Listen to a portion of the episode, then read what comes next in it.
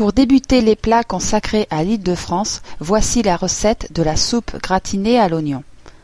Vous devez avoir les ingrédients suivants qui serviront à cuisiner une soupe pour quatre à six personnes environ.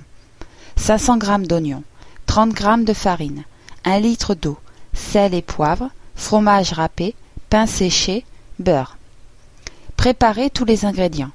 Émincez les oignons. Dans un faitout, faire fondre le beurre et y ajouter les oignons. Faire chauffer tout en remuant ces oignons jusqu'à légère coloration. Ajoutez ensuite la farine et remuer à la spatule en bois. Ajoutez de l'eau, puis amener à ébullition et cuire le tout une quinzaine de minutes. Assaisonner. Dans le fond des pots à gratin, disposez une tranche de pain séché.